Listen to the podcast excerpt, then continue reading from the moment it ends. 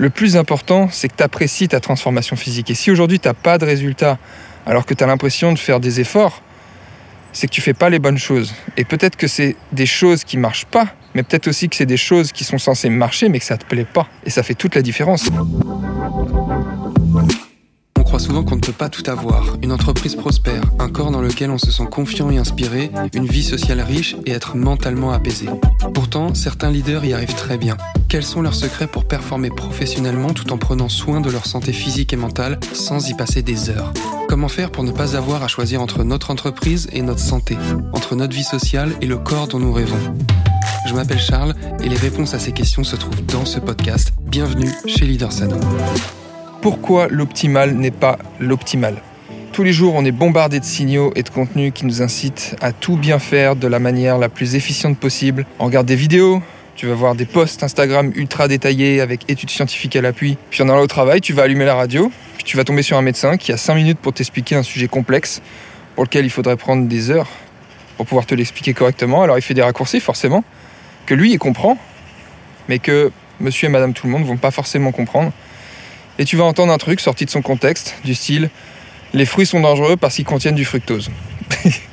Typiquement le genre de truc qu'on a entendu récemment. Et tu vas te dire, waouh, pas plus de 5 fruits par jour parce qu'il y a du fructose.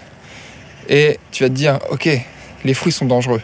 Tu vas tomber sur ce genre d'absurdité alors que c'est juste une phrase sortie de son contexte qui concerne une petite partie, une partie infime de la population qui a tel problème de santé et donc il faut faire attention. Mais quand toi tu es en bonne santé et que tu veux juste perdre un peu de poids ou même perdre beaucoup de poids, tu vois, quand tu as même peut-être à partir de 15, 20, 25, 30 kilos à perdre et que tu veux vraiment profondément te transformer, bah, je suis pas sûr que les fruits soient tellement ton ennemi, tu vois. C'est encore une fois, c'est sorti de son contexte, il faut remettre les choses dans le contexte et on est tous différents. Mais toi, tu vas entendre ça et tu vas finir par rien comprendre parce qu'on t'a toujours dit que les fruits et légumes étaient bons pour la santé.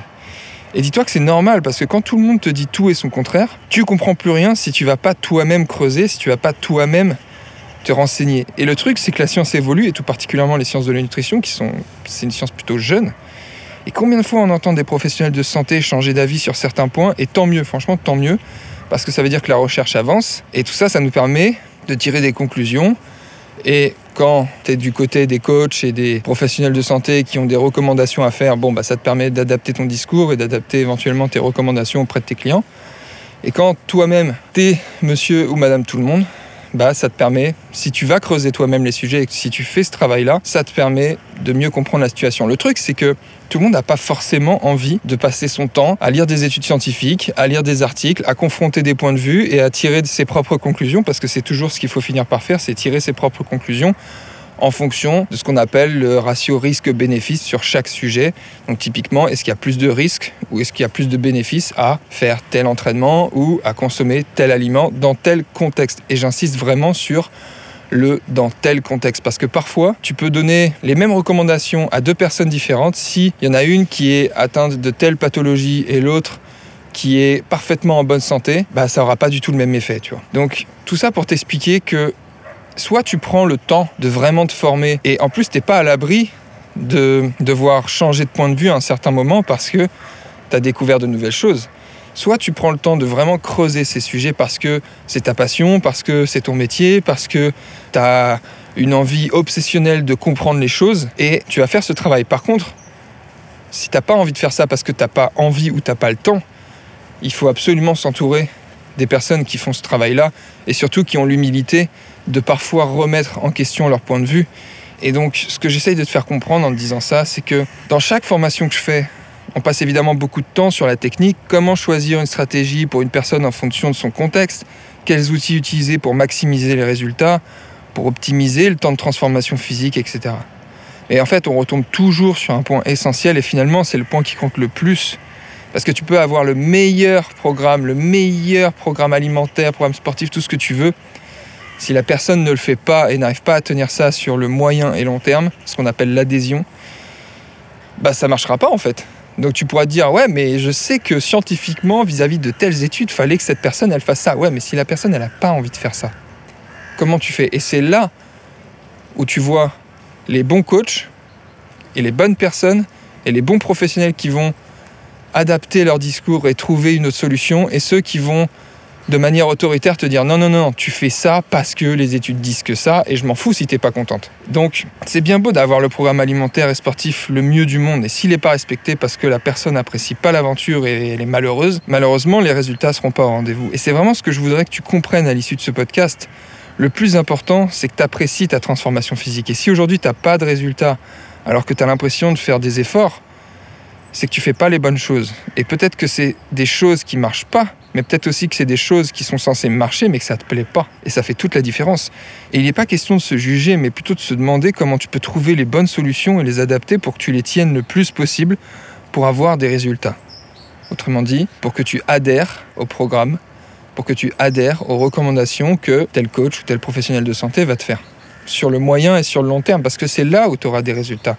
Et on s'en fout si c'est pas optimal. Et je suis convaincu que ça passe aussi par une transformation émotionnelle, parce que généralement, la technique pure et dure de voilà ton programme alimentaire, voilà ton programme sportif, elle prend que très peu en compte la manière dont tu dois travailler sur tes émotions pour pouvoir adhérer à ce programme. Et ça fait toute la différence.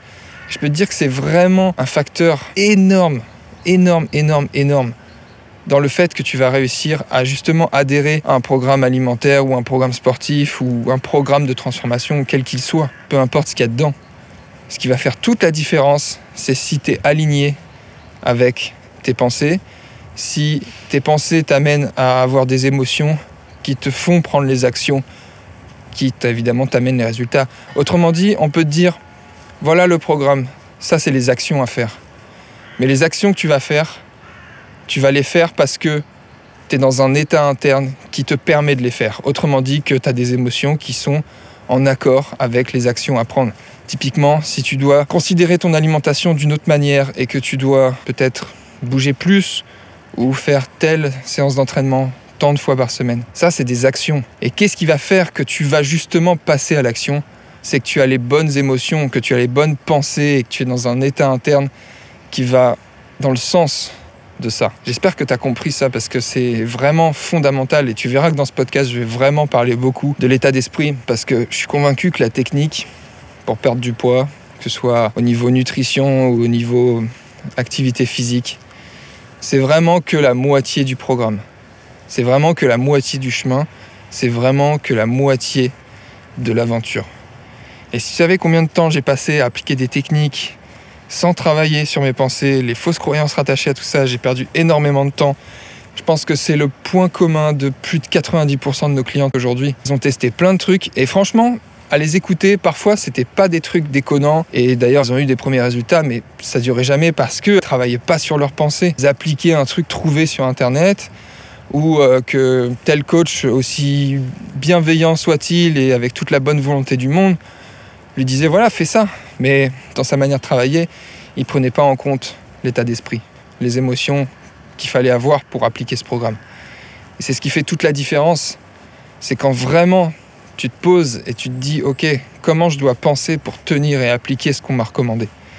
Et c'est exactement pour ça qu'on travaille là-dessus tout au long de nos accompagnements et évidemment dès la première semaine avec nos clients. Parce que l'activité physique et la nutrition, c'est seulement deux des piliers fondamentaux dans une transformation physique et émotionnelle. Le reste, ça va être la gestion de ton stress, la gestion de ta récupération, et ça, ça passe en grande partie par la gestion de tes émotions et la gestion de tes pensées. Si tu cherches à déborder d'énergie, à obtenir un corps dans lequel tu te sentirais confiant et inspiré, que tu veux une feuille de route précise basée sur une analyse solide de ta situation globale, alors rejoindre l'Académie des leaders en forme est probablement ce qu'il te faut. C'est pas fait pour toi si tu es quelqu'un qui est pas prêt à s'impliquer dans un programme de coaching, qui veut pas investir de l'énergie et du temps pour toi pour avoir de vrais résultats, mais si tu te sens prêt à commencer l'aventure la plus enrichissante et épanouissante de ta vie pour transformer ton corps, déborder d'énergie et améliorer ton état d'esprit avec précision, alors je te propose qu'on échange sur ta situation, qu'on voit clairement où t'en es actuellement et où tu essayes d'aller, puis on décidera si on est fait pour travailler ensemble pour les prochains mois et si rejoindre l'Académie des leaders en forme te sera vraiment bénéfique. Donc pour ça, je t'invite à réserver ton appel en allant sur appel.leadersano.com. J'ai hâte d'échanger avec toi, prends soin de toi et je te dis à très vite.